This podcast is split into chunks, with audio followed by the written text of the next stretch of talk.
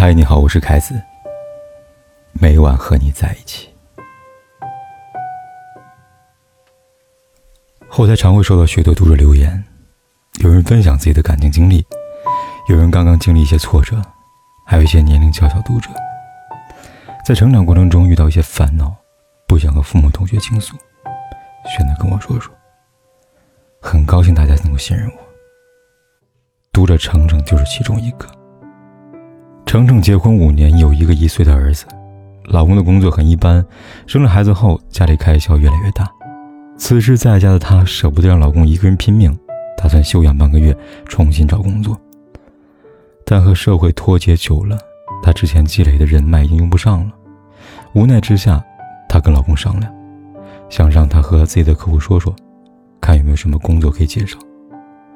老公听了，非但没上心，反而阴阳怪气地说：“你这么久不出门，身材和以前胖若两人啊，我可不好意思带你出去啊。”程程听了，气不打一处来，跟老公吵了几次，最后她勉为其难答应了。那就吃一顿饭吧，能不能找到机会，你自己跟人家说，明天我给你买件新衣服。把你身上的赘肉给遮一遮。还记得程程当时跟我说：“他说，我怀孕以来，这是他第一次给我买新衣服，我的孕妇装都是我亲妈给我买的。”第二天去见客户前，老公叮嘱她，打扮的漂亮点，别在外人面前给我丢脸啊。虽然心里很不满，但是为了找到工作，程程还是忍了。见了客户，寒暄几句。大家轮流点菜，程程喜欢吃饺子，于是点了一盘。老公悄悄在桌下面给她发了微信：“你饭量那么大，点了饺子少吃点，吃五个就行了，吃多了丢人呢。”程程看了一眼手机，没理他。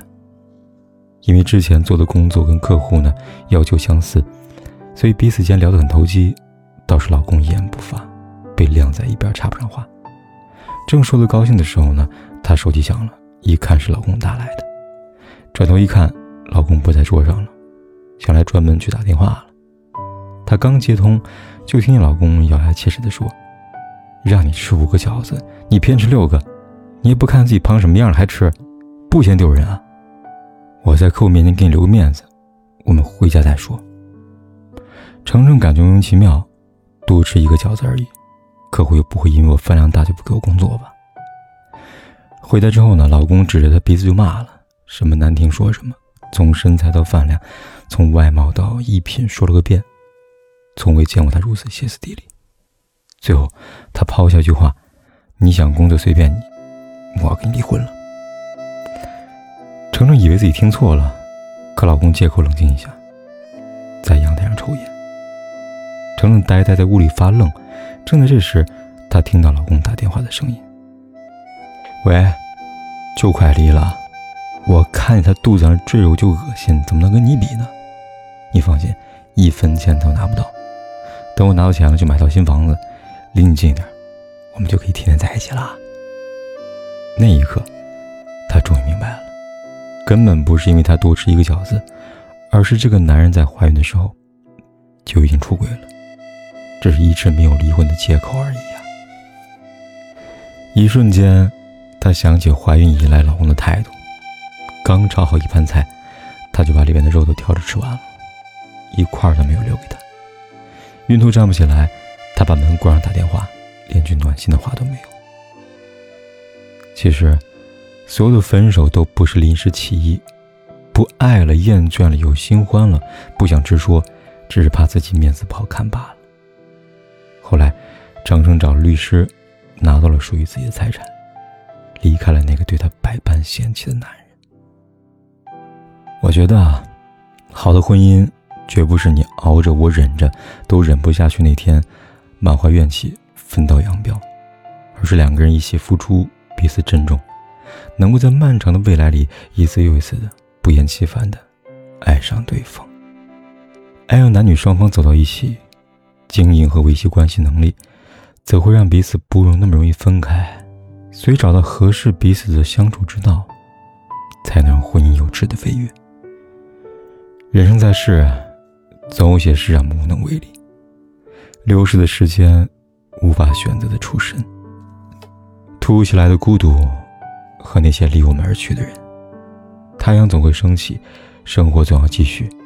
没有谁离开谁活不了。不是每个人，在你后悔以后，都能站在原地等你。也不是每个人都能在被伤过后，可以选择既往不咎的。其实也没什么大不了的，遇上错的人没关系，及时止损就好。你在努力的爱自己，注意身体。经常运动，多看看书，坚持学习，坚持身体和心灵都不生病，温柔对待那些你生命中重要的人。当你自己渐渐丰满，变得优秀，自然有对的人和你相遇。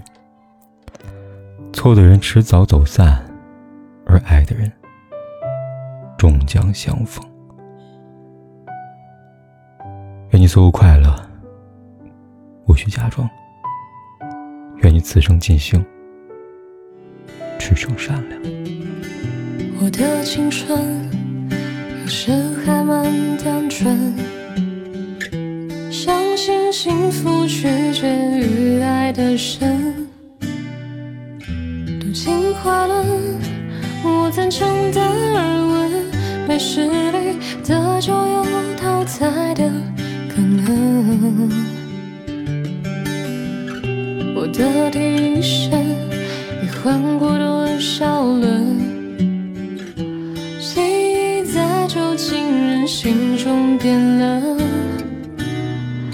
我的一生有几道旋转门，转到了最后只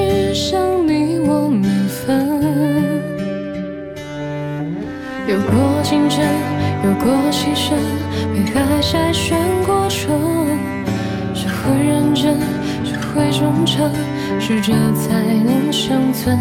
懂得永恒，得要我们进化成更好的人。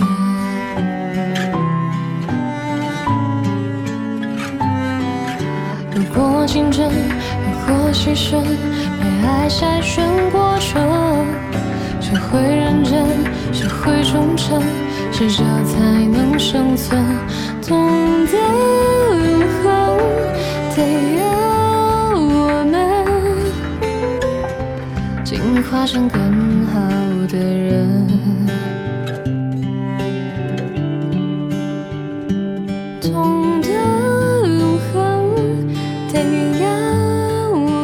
管天有多黑，夜有多晚。